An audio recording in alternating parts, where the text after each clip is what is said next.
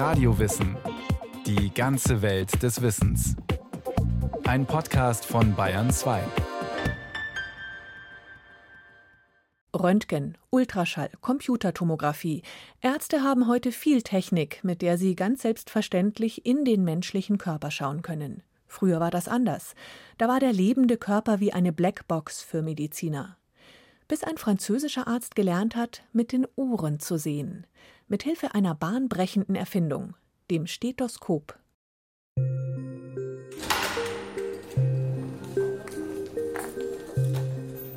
Es ist ein alltäglicher Fall.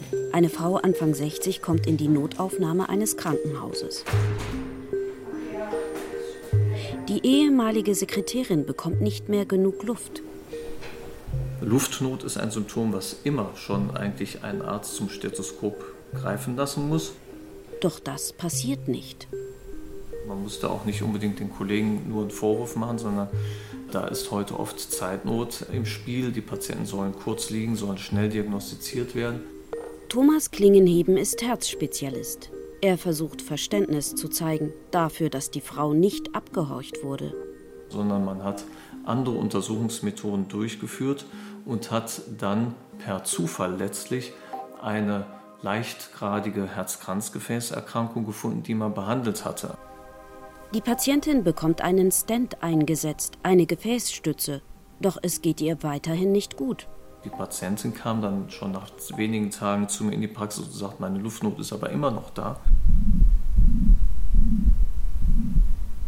Und als wir sie dann auskutiert haben mit dem Stethoskop, hat man ein sehr, sehr lautes Herzgeräusch gehört, was man an der erstuntersuchenden Institution nicht gehört hat, weil man gar nicht die Patientin abgehört hat. Das Stethoskop hat Thomas Klingenheben das wahre Problem verraten. Tatsächlich hatte sie als eigentlich wirklich ursächliche Erkrankung einen schweren Herzklappenfehler gehabt, der auch so schwerwiegend war, dass die Patientin nach wenigen Wochen bereits herzchirurgisch dann auch versorgt worden ist. In einer Operation wurde ihre undichte Herzklappe repariert. Dann war die Luftnot weg. Die Patientin konnte ihr Leben wieder normal weiterführen. Sie wurde wahrscheinlich vor schlimmeren Komplikationen bewahrt durch das Abhören mit dem Stethoskop. Ursprünglich hat das Stethoskop Ärzten geholfen, ein grundlegendes Problem zu lösen. Das war am Anfang des 19. Jahrhunderts. Damals ist das Innere eines lebenden Körpers ein Mysterium. Was sich darin befindet, sehen Mediziner immer erst, wenn sie einen Toten sezieren. Bei Patientenbesuchen behelfen sich Ärzte zum Beispiel, indem sie das Ohr auf die Brust eines Patienten legen, um die Atmung oder den Herzschlag zu hören. Ich wurde im Jahre 1816 wegen einer jungen Person zu Rate gezogen, bei der sich allgemeine Symptome einer Herzkrankheit zeigten. Eine Herausforderung für den Pariser Arzt René Laennec. Die junge Person ist eine beleibte Frau. Wegen der Körperfülle versagen die sonst noch üblichen Untersuchungsmethoden. Und einfach ein Ohr an die Brust legen wie bei männlichen Patienten, das verbietet sich. Ich nahm einen Bogen Papier, rollte ihn fest zusammen, setzte das eine Ende auf den Brustbereich auf, legte das Ohr an das andere und hörte zu meinem Erstaunen und zu meiner Freude die Herzschläge weit reiner und deutlicher, als ich sie jemals beim direkten Auflegen des Ohrs vernommen hatte. Der Legende nach haben Kinder Laieneck inspiriert. Er soll sie dabei beobachtet haben, wie sie mit einem langen Stück Holz und einer Nadel gespielt haben. Mir fiel eine bekannte akustische Erscheinung ein. Wenn man das Ohr an das Ende eines Balkens anlegt, hört man ganz genau einen Nadelstich am anderen Ende. Dieses Phänomen will Laennec ausnutzen. Womit lässt sich der Brustkorb am besten abhören? Laennec testet an seinen Patienten Röhren aus verschiedenen Materialien, erzählt der Medizinhistoriker Stefan Schulz. Holzkonstruktionen haben sich eben einmal von der physikalischen Übertragung des Schalles und von der Haltbarkeit her als das beste Material, zum Beispiel zu Laennecks Zeit, herausgestellt. Laenex Konstruktion ist ein 30 cm langes Holzrohr, das auf der Seite des Patienten innen trichterförmig ausgehöhlt ist. Hören kann der Arzt damit nur auf einem Ohr.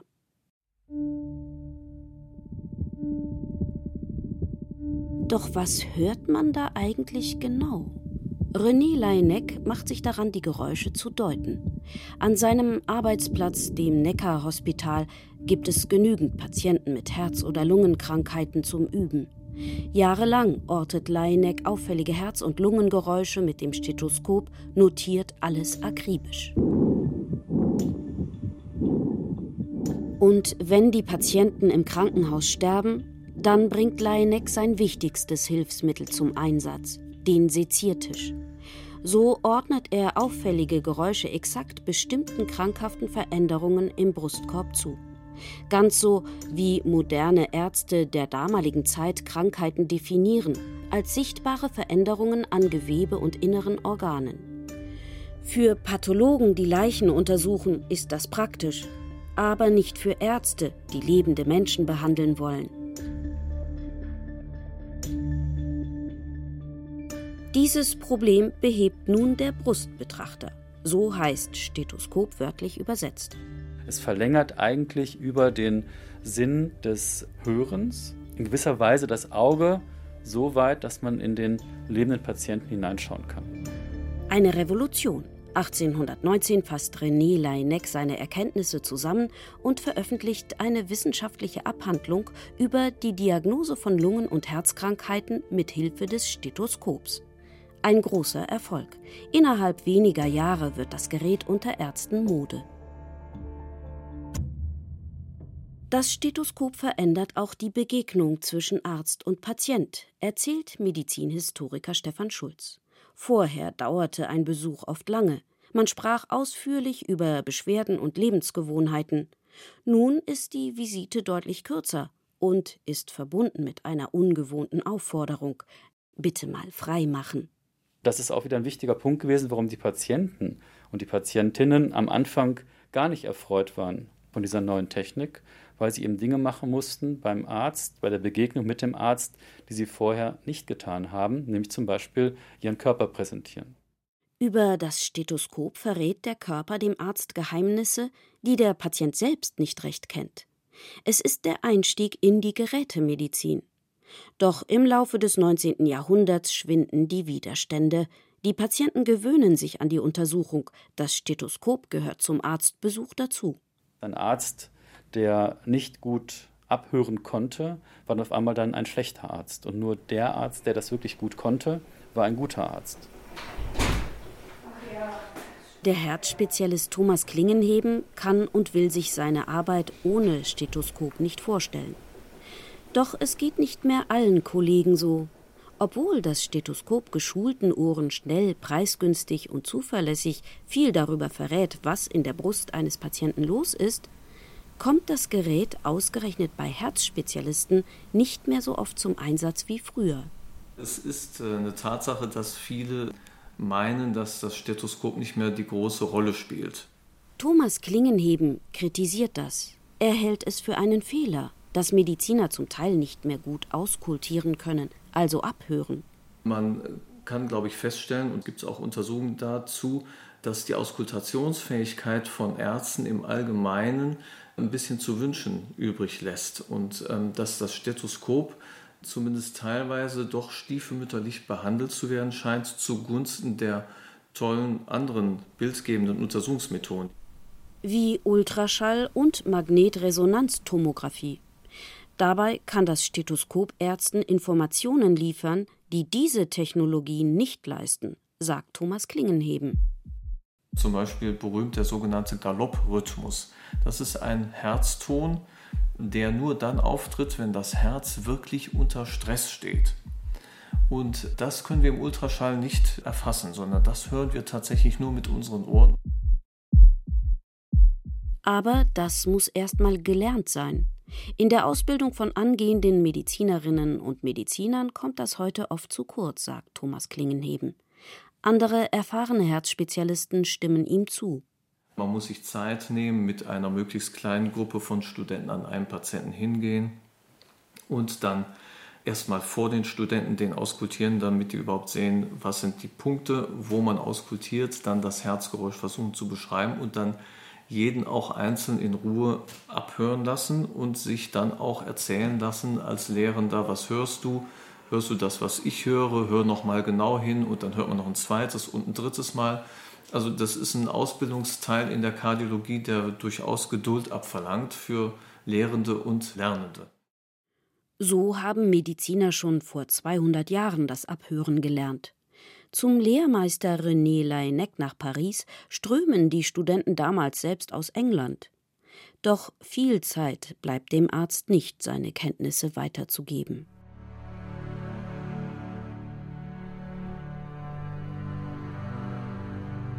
Laennec ist inzwischen Mitte 40 und krank. Er ist kurzatmig, hat Fieber und Husten mit Auswurf. Der Arzt sucht Linderung an der Küste in seiner Heimat der Bretagne.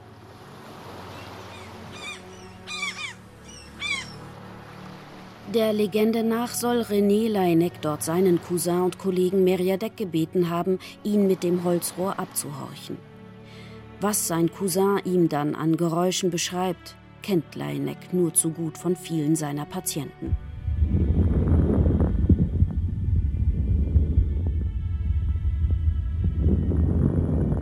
So klingt Schwindsucht, wie Tuberkulose damals genannt wird.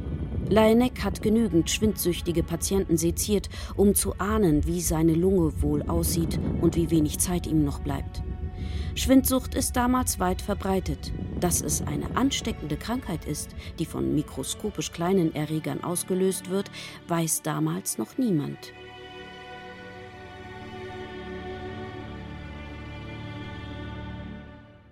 Krankheitserreger Sie haben nicht nur dem französischen Erfinder des Stethoskops den Tod gebracht.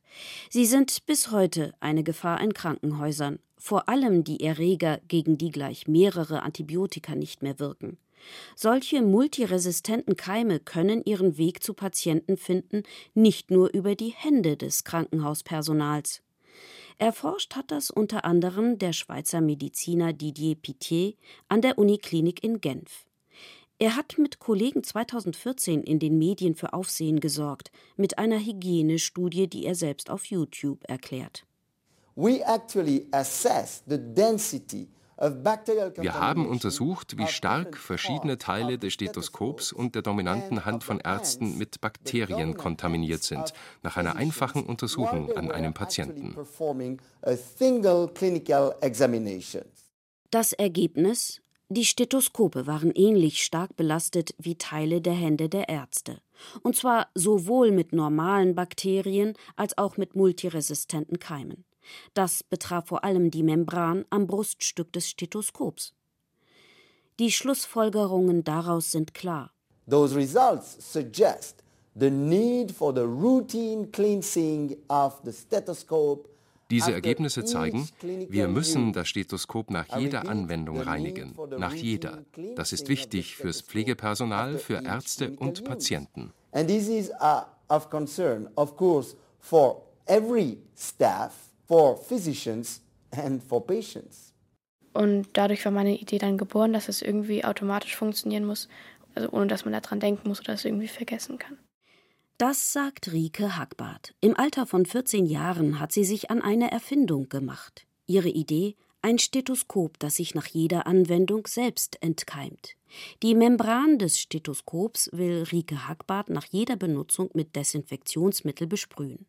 Nach und nach findet sie die passenden Bauteile. Einen Beutel mit dem Mittel, eine Pumpe, die die Flüssigkeit dosiert und versprüht, einen Minicomputer, der den Vorgang steuert und einen Sensor.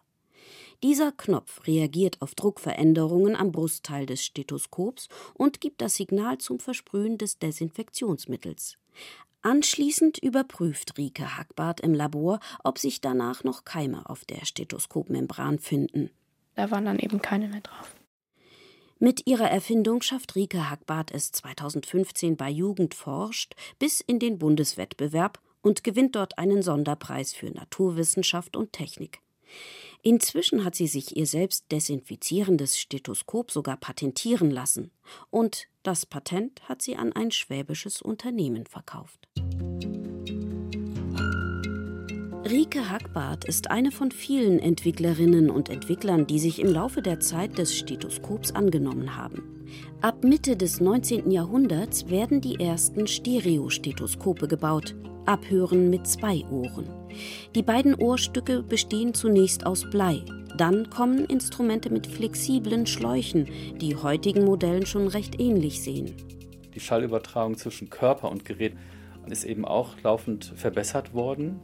Also zum Beispiel hat man jetzt Membranen, die auf die Haut dann aufgesetzt werden und die sind halt von der Übertragungsmöglichkeit her immer besser geworden. Man hat jetzt zum Beispiel auch Geräte, die tiefe Töne und helle Töne in verschiedenen Einstellungen besser übertragen können.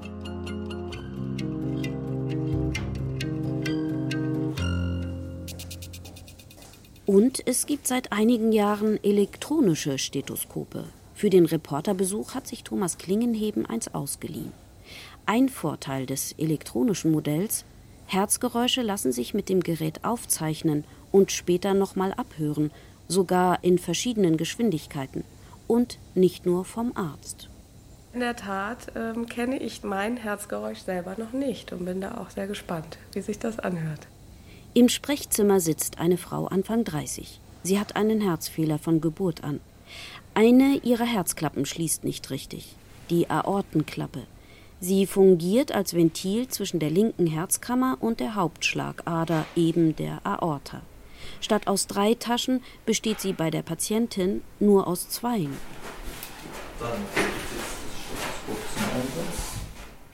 Der Kardiologe hört seine Patientin an zwei Punkten am Brustkorb ab und zeichnet dabei ihre Herzgeräusche auf.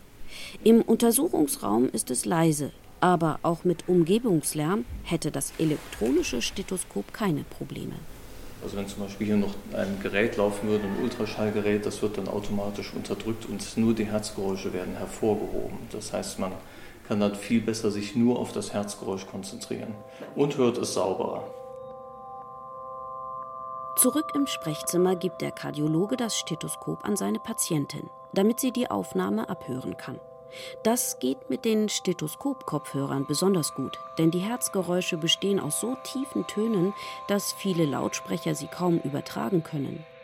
Also Ihr Herzgeräusch besteht in Wirklichkeit aus zwei Herzgeräuschen.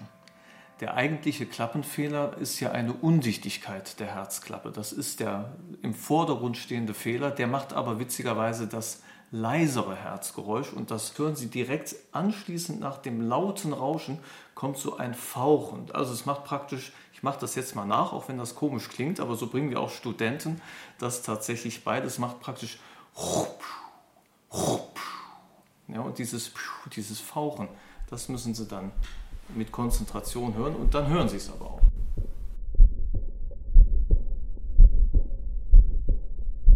Mhm. Also ich höre da so, ein, so eine Welle, so, so, ein Rauschen. Sie hören beide ja. Geräusche, nicht? Aha. Ja, ja, genau. Und ein normales Geräusch? Ah ja, jetzt zeige also, ich Ihnen doch meins. wie das Geräusch Ihres Kardiologen klingt. Jetzt muss ich gucken,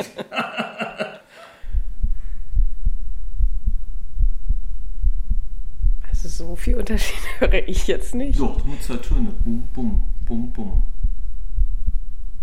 Im Vergleich zu eine Kunst. Ne? Auskultieren ist eine Kunst. Ja. Thomas Klingenhebens Patientin wünscht sich, dass ihr Herzgeräusch archiviert wird. Sie möchte den Vergleich hören, jetzt und nach einer Herzoperation, die vielleicht irgendwann notwendig wird. Thomas Klingenheben wird die Aufnahme ihrer Herztöne auf den Rechner überspielen und behalten. Das ausgeliehene elektronische Stethoskop auch? Ich bin sehr in Versuchung. Ich muss sagen, schon der eintägige Gebrauch des elektronischen Stethoskops hat mich ziemlich beeindruckt. Dabei besitzt der Kardiologe eigentlich schon ein sehr gutes analoges Gerät. Und wenn es nach Jason Ballett ginge, würde er das einfach digital nachrüsten. Our philosophy is why don't we take the tool that everyone has today and make it better, make it digital. Jason Ballett ist einer der Gründer von Echo, das ist ein kalifornisches Medizin-Start-up-Unternehmen. Zusammen mit zwei anderen Absolventen der Uni Berkeley hat Jason den Echo Core entwickelt. Das ist eine elektronische Baueinheit. Sie wird beim Stethoskop einfach zwischengestöpselt, zwischen Schlauch und Bruststück. Herkömmliche analoge Stethoskope sollen so fit für die digitale Zukunft werden. Die Herztonaufnahmen schickt das Gerät direkt aufs Smartphone. Per App lassen sich die Daten bildlich darstellen, verwalten und sogar mit einer elektronischen Krankenakte verbinden. Jason Ballett ist sich sicher, dass das Stethoskop eine Zukunft hat. Wenn Ärzte heute nicht mehr so gut abhören können wie Mediziner früher, gut, dann unterstützt man sie eben mit einer Software, die Herzgeräusche erkennt. What we're doing is actually one making it easier for them to identify bei uns arbeiten Experten an einem Programm, das Ärzte bei Entscheidungen unterstützt. So etwas wie Shazam, die App, die Musik hört und automatisch den Titel erkennt, aber eben für Herzschläge. Wir hoffen, in Zukunft legt ein Arzt das Stethoskop auf die Brust eines Patienten und es sagt, das ist dieses Geräusch, ein Hinweis auf jenes Leiden. In so eine Zukunft bewegen wir uns.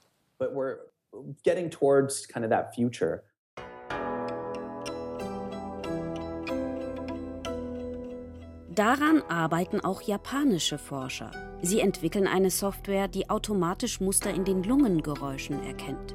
So soll sie Ärzten helfen, die wahrscheinlichste Diagnose nicht zu überhören. Eine australische Firma setzt auf künstliche Intelligenz für ein noch smarteres Gerät.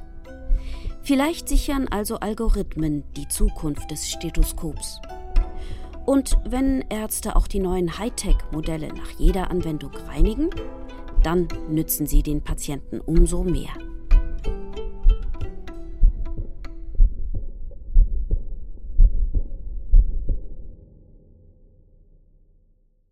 Sie hörten Das Stethoskop. Horchen auf das Innere des Menschen von Anne Preger. Regie hatte Christiane Klenz, gesprochen haben Ann-Isabel Zils und Andreas Derschall. Technik Roland Böhm, Redaktion Nicole Ruchlack. Eine Sendung von Radio Wissen.